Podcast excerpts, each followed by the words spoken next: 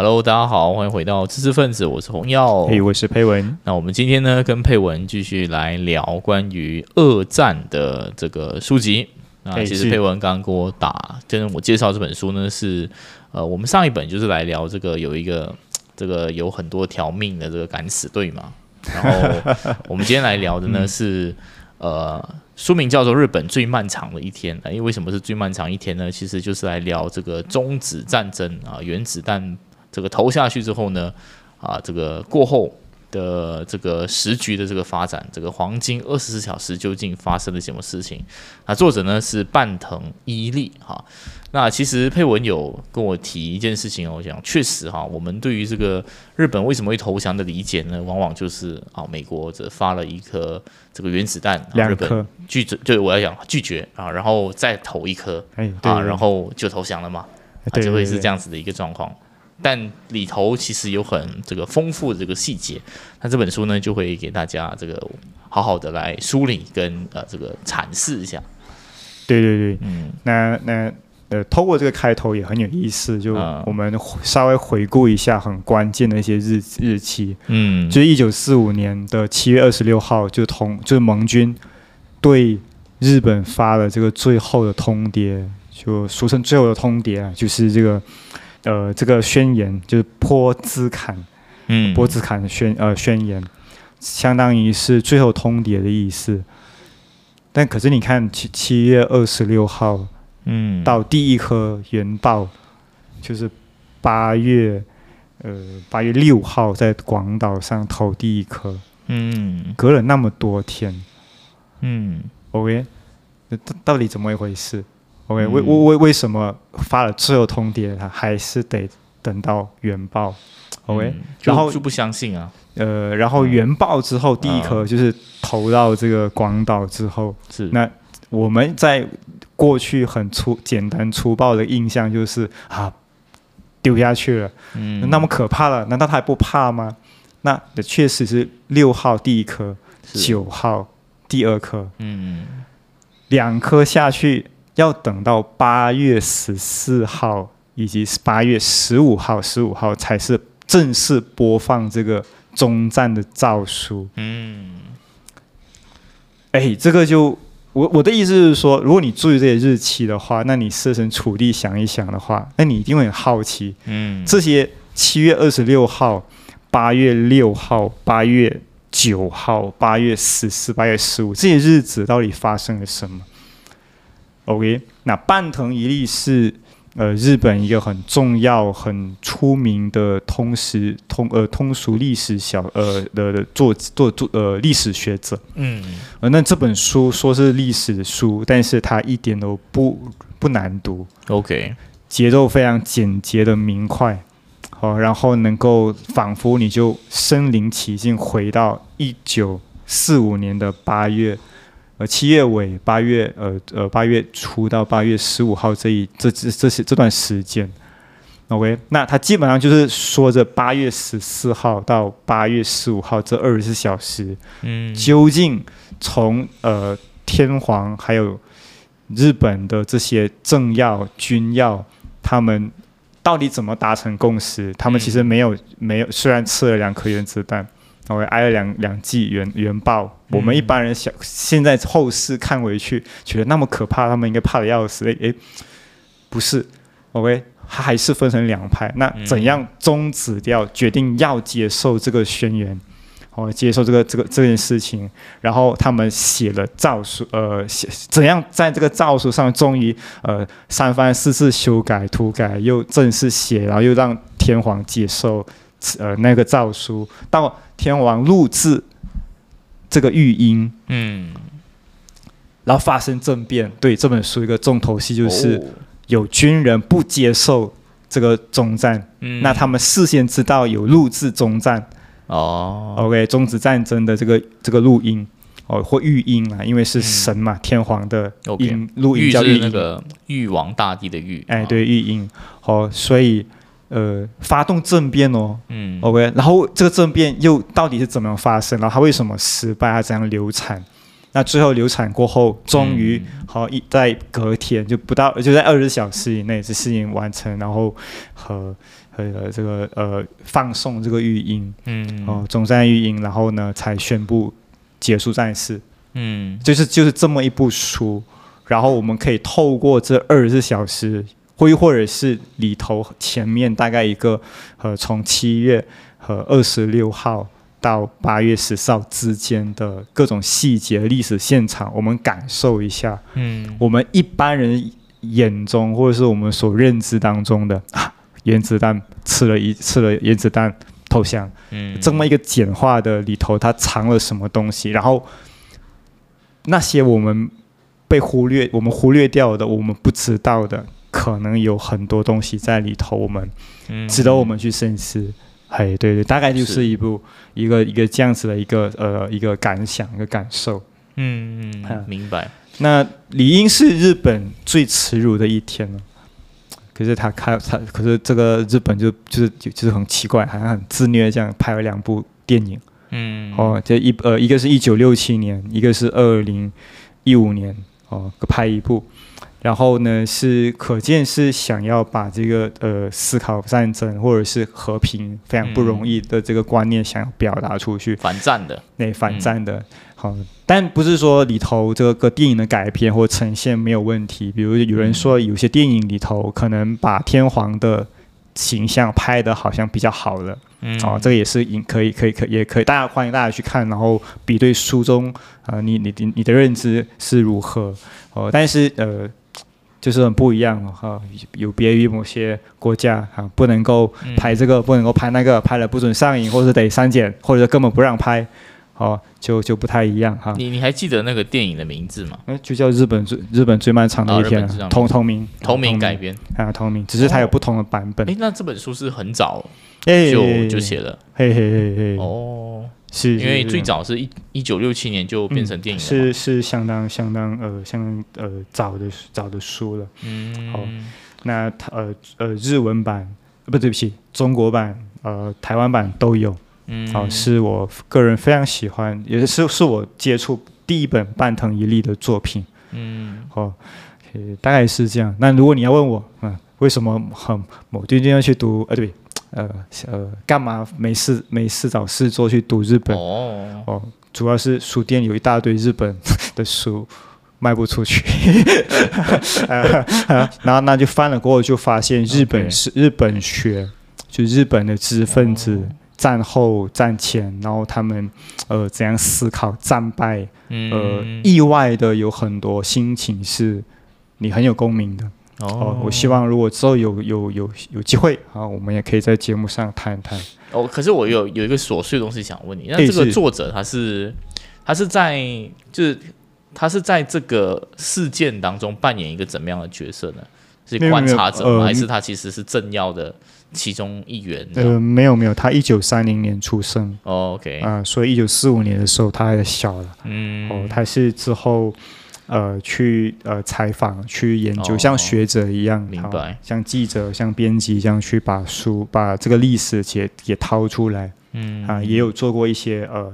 也有失误，早一开始出的时候，后来有做修订。那我手上拿的是修订版。了解了解，哎，对对对，好的，那一切都是要从这个原报的日期说起嘛？嗯嗯，嗯，就是一开始的时候，就是八月六号在广岛嘛。嗨，对嗯。对。对，那或或者是我我我这个刚刚刚刚说了太多这个关键日期，倒不如我跳一下，嗯，那我直接从这个呃，当这个盟军他发出了这个最后的通牒，嗯。哦，最后的通牒，那其实呃，这这个呃，大意就是刚刚如同我刚刚所讲的，就那时候他们打赢了德国，嗯，然后他们就开始盟军就开始对这个日本发出呃最后通牒，宣示说我们我们呃你你们得接受，你们得无条件投降，你们得如何如何。OK，那呃当这个公告一或宣言一发布出来，哦。那这个日本就炸开锅，可是很有趣、很有很很怪的，就是说，那这里写这我给大家念一下，就是尽管这一时刻来的突然，但该来的终于来临。日本接到了，啊我怀疑这个是发发这个是翻译错了，不是接受了，是接到了这个波茨坦公告。此时，各处出现了无法掩饰的混乱局面和紧张情绪，惊恐和狼狈在军中尤其严重。哦，政府下属的各省部厅刚上班，军人就像事先商好商量好了似的，异口同声的叫喊道：“喂，公告里面有斯大林的名字吗？”就他们很关心说苏联有没有，呃，在这个这个这个公告里的的里头。那但是你看他们这个高官，比如说在外呃外务省。或又或者是他们面呃面见了这个天皇过后，嗯，呃，领着天王的旨意，然后最高战争指导会议以及内阁的立场会议，大家都没这这里都没有，他们都没有没有，竟然没有一个就原半藤一力的原话。OK，呃，尽管如此，最高战争指导会议也好，内阁会议也好。竟没有一个人认真把它看作是最后通牒来做。嗯，哦，就明明是这个呃天皇的的旨意是说，啊，我们终于可以预料到战争终将结束。我想仅此一点就很好。OK，啊，尽管还有各种可以讨价还价的空间，但原则上只能够接受公告，不是吗？如果不接受的话，战争还将继续下去。不能再让国民受苦了啊！这里这个和修饰讲到好像他很忧国忧民，这这个是可以争议、可以讨论不同的。呃，他这个是讲当时的天皇，哎，对对，所以原话是有 citation，是想要接受。呃，他天王是要接受啊，但但是呢，呃，你我如同我所要表要讲的就是。那个时代的日本那么好战，那整个机器战争动员起来，嗯是你说停就要停的吗？就你可以找一个把灯按下去就不要打嘛？那很显然，在大臣里头，在陆军里头，这个好战是非常明显。它它跟海军不海军那里不太一样。嗯，OK，那呃，但是怎么这个七月二十六号呃出来啊，他们的各个层级的会议都是没办法达成共识。也没有办法理解成说，哦，这是最后通牒了。哦，OK，所以他们还在说，那我们静观其变，看可不可以再讨价还价。嗯，嘿，不能理解的原因是，呃，误判，误判哦，误判，就已经写的很明确了，但是他他们理解成说，这个好像是只是对军方而已，不是对整个国家，那他们就误判。OK，那那往下事情就你会看，你这样读起来，你就会觉得一个国家。搞成这个地步，你会，你你你，我不知道，我我我读的时候，我是深打从心里感受到觉得可怕。那我这里再给他念哦。第二天，也就是呃二月，呃就是就不对，对不起，第二天二十八日，OK，就是呃这个他们开会之后的多一天，OK，各日报在内阁情报局的指示下向国民公开了哦波茨坦公告，但在报道中各大报纸。尽量保持低调，比如删除了削弱国民斗志的条款。嘿，这里没有完全公布这个条款。OK，没有公开政府的正式看法等等。而且为了不削弱国民的斗志，报纸上反倒出现了斗志昂扬、意志坚定的文字。比这往下的这个句子，我还呃，班藤也引述了很那时一些很代具代表性的头呃那个那个头条。哦，或者是标题，嗯，可笑，对日本投投降条件，OK，那又又比如说强呃，这里在引强调呃，报纸会强调战争迈入最终后阶段，帝国政府并不在乎。哦，朝日新闻登出两大牌标题，政府对此不予理睬。每日新闻则夸口说可笑，美英将共同宣言。粉碎敌人的自我陶醉，将圣战进行到底。嗯，OK，那，哎，那那那在报纸的这个煽动下，军部呃军队的总部呢，那个态度就突然间强硬起来。嗯，所以所以所以呃，很吊诡有没有？就是最后通牒下来，然后呢，政要或者是有权力的人。他们有一些自己的盘算，结果反映到社会的时候，或反映到媒体，在媒体的一些应对下，整个国家它其实是反而反而斗志昂扬起来。好，那结果当到记者团去问这个首相，就是铃木首相，当时的首相，OK，你是怎么看待这个波茨坦公告？OK，这里就出现出现了很有名的 OK 好的的的那个那段话。我们认为那个共同声明是开罗会议的重新演绎，他们不满意开罗开开呃开罗会议啊啊，这里略过了啊，我们不不不说这个，但重点是后面这句：身为政府，我们认为它没有任何重大价值，我们对此不予理睬。嗯，我们只管迈入战争的最后阶段，但最后阶段是什么呢？然后然后或然后呢？这但重点是这个不予理睬，透过翻译。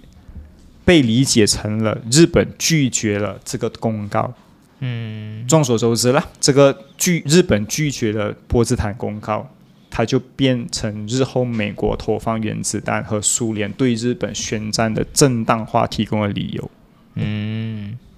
所以是这一连串，就是说一七，就是说七月二十六号，他他发布这个事情，这个公告，然后呃。一连串下来的事情和反应是这样，嗯，所以为什么会等到，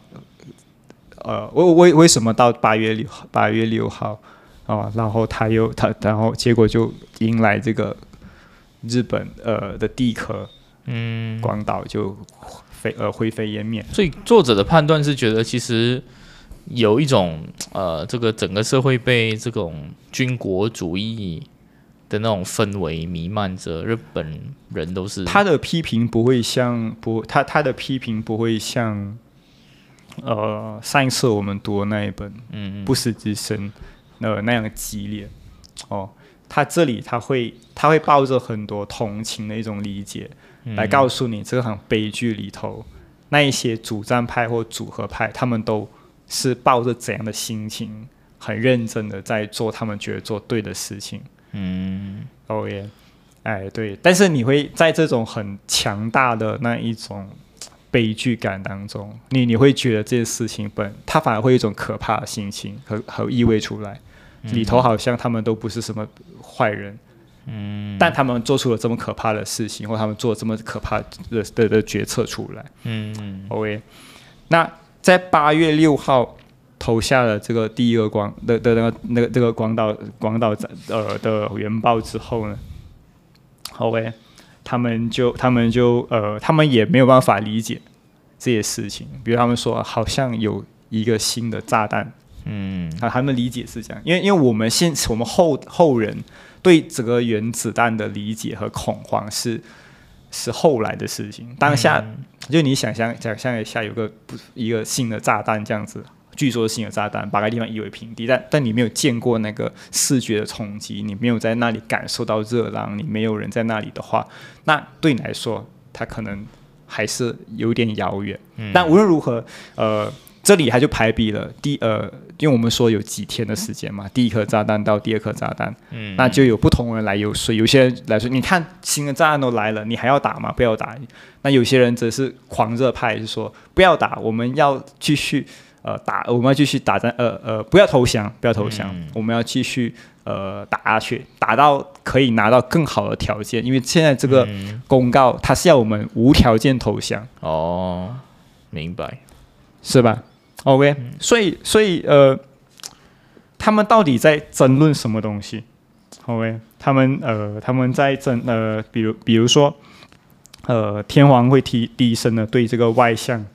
OK，讨呃说，连这种武器都用了，看来战争是不能够再继续下下去了。OK，要得到有利的条件，就不能够错失良机，要想尽办法尽快结束战争。但是天皇想要这样做，但是底下的那个他们没有办法达成共识。嗯，哈，比如说这里是，比如说呃第，比如说你看啊，这个日期是这样子的，八月六号是光的，是第一颗原原爆。八月七号，他们他们他们慌，他们很混乱，他们讨论要怎么办。OK，八月八号，他们收到二号，就是苏联也宣战宣战，嗯，是吧？那么八月九号，OK，八月八号、八月九号，他们在讨论，OK，他们讨论什么东西？然后凌晨，OK，他们就让这一次的这个战争在我们这一次的会议上面结束吧。OK，他们就开始讨论说。比如说海军的大臣米内光政就打破沉默，因为太严峻了这个局势。那他说什么？他说沉默是无济于事的，对，不是吗？大家尽管发表意见，如果接受了这个公告，那我们是无条件的接全盘接受，还是提出我们的要求有条件的接受呢？我们要讨论这件事情。嗯，那他这里半藤一力就开始说，到底会议上面他们在吵什么东西？嗯，OK，比如说，呃，有些人要求不可以改变天王在国家法律上的地位。嗯，OK，那有些人说啊，为了保住天皇制，OK。呃，要要还要去确认占领的范围是多小，然后这个占领的兵力、占领的时间啊，然后各种各样的细节，他们都在争论。嗯，啊，争争争争到这里的时候，嗯，第二颗原子弹又来了。嗯，啊，所以是一个，呃，大家以为说，我们过去以为说原子弹棒棒，你甚至有些人是不知道。相隔多少天，或者以为是一口气是是同时同一天内偷了两颗，嗯，但是里头你发现他们其实光是要达成共识，接受这个公告，然后怎么个接受，要怎么谈，他们都整个机制上面还是非常缓慢的，但也合理啊，呃，最起码我的意思是说，如果你是一个如果你是一个呃有现实感的人。你不会相信说炸弹砰，然后就投降，举国投降。啊，然后这个这个消息可以很迅速的让呃全世界或全球或者在太平洋上或者在东南亚在亚洲各地的战事战战线上面战事就停下来啊，没有那样的方没没有那么方便的事情。都没有都没有那么快嘛，对，嗯。那那那那我要讲的是，刚刚我讲以上我讲的所有内容都不是书的核心内容哦，它只是半藤一力为了让八月十四号和八月十五号发生那二十四小时，让你接知道的脉络。OK，好不容易他们达成共识的，嗯，要接要投要中战，要接要要修要中战，可是。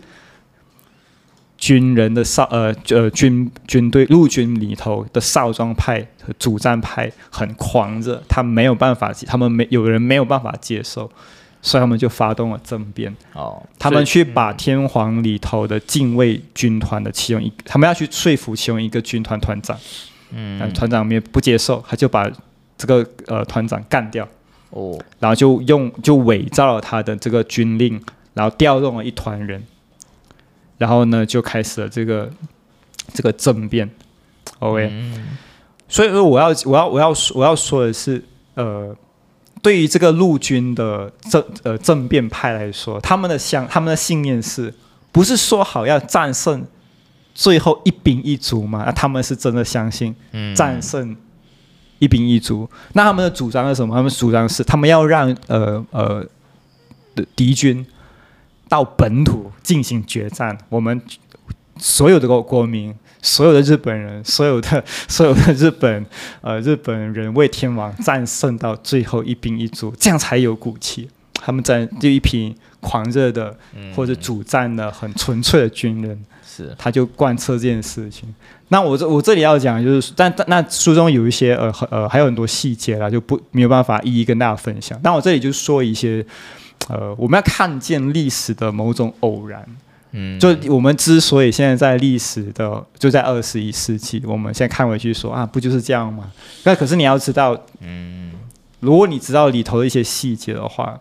呃，你你你可能会觉得哈，我们就纯粹因为这样，因为当时候他们做的一个小小的决定，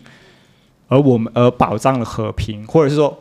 我们用过一个比较少代价的方式，保证了和平。嗯，我这里说一些，比如讲，呃，不是说八月十四号他们好不容易完成，在会议上达成了共识，要怎么写那个诏书？你你想象一下，如果我们今天发生一个公关灾灾难，你要让一个团队很很如何很快速的写好一份合理、大家都满意。进可攻，退可守，又有又很屁很厉害的一个公关文告呢，很难嘛，对不对？嗯。那更何况是一个举国，他得面对一个那么巨大历史转泪点，哦，很很有可能这么写，那么天王以后就没那个那个曾经当把他们当呃，他们把他当成是神的人，嗯可能这个制度就没有了。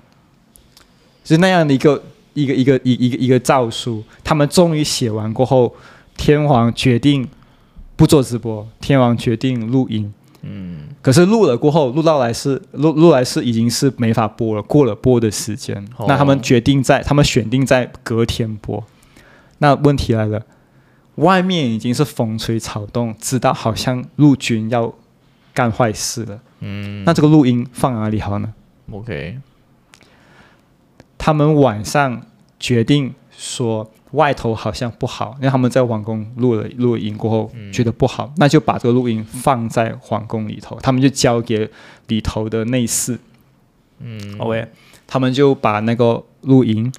放在一个很安全的呃仓呃一个储藏储藏储藏室里头。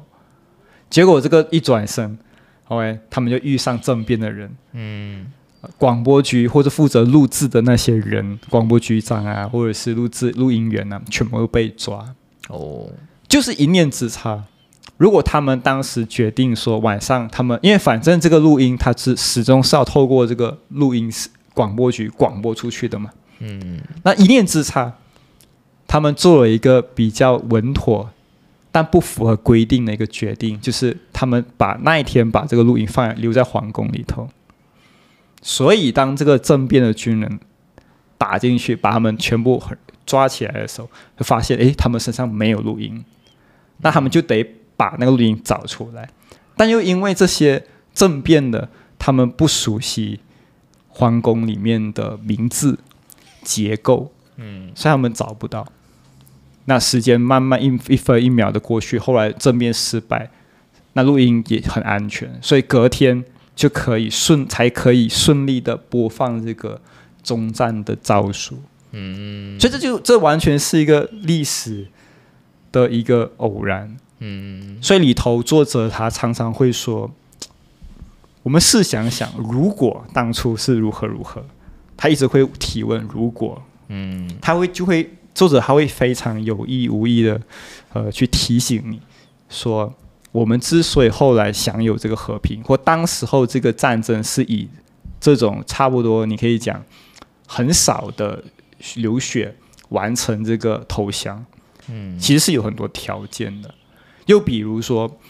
他们在录制这个终战，天王在录制终战的诏书，录制这个录音的时候，其实现场是有记者啊，什么就这做做拍照啊什么的。嗯那其实日本的习惯是隔天他们就会发早报。嗯 OK，那你知道日本的职人精神就是早报 早上没有派出去，没法接收。嗯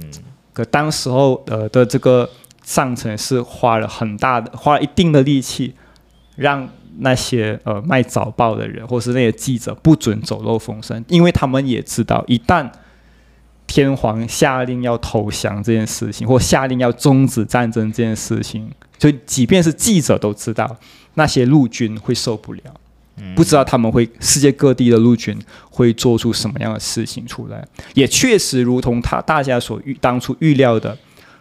虽然后来这个呃中战的这个育英他放送了之后，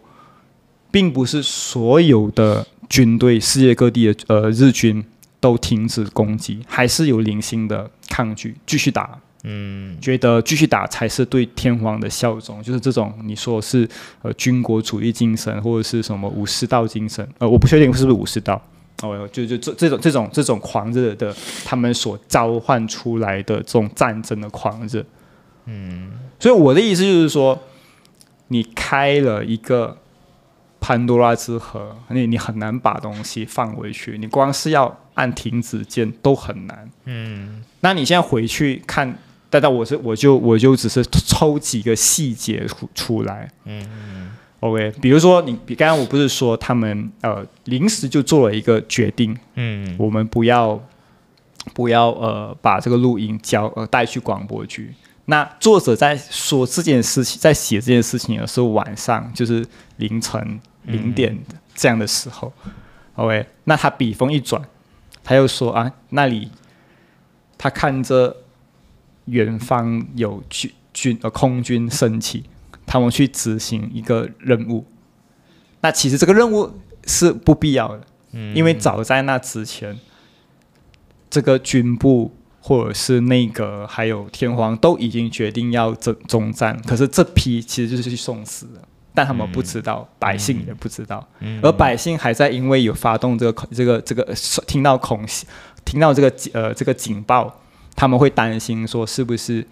呃是不是原又一次原爆。嗯。所以，所以，呃，半藤一力是它会让你意识到说，有些事情是我们后来看理所当然，可是你回到去当时的情境，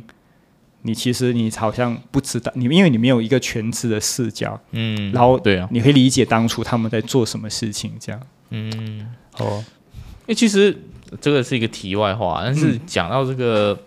哎、如果这个各种各样的其他的事情发生的话，其实我不知道你们看过个电一个电视剧吧，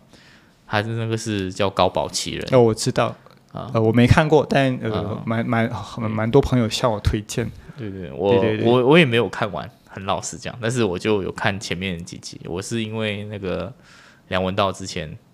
好像有一本有一有一个推荐是这样，叫《高保奇人》，那个主题就是如果二战这个轴心国获得这个胜利的话，会是如何？哦，也是就反正都聊到这种。刚刚有提到历史的各种变数跟偶然哦，也是推荐给各位的听众朋友。好的，我觉得呃，听完我确实觉得有这样配文，当然我们在这个蝙蝠当中有很多东西都没有很具体的讲，但其实是蛮相当引人入胜的。诶，到底是怎么一回事？好，然后也推荐各位，就是诶，书店还有的话呢，也有可以去有有有，商务印书店这边去购买了哈。好的，那我们今天的节目就到这边，我们就下期见，拜拜。嘿，我们下期见，拜拜。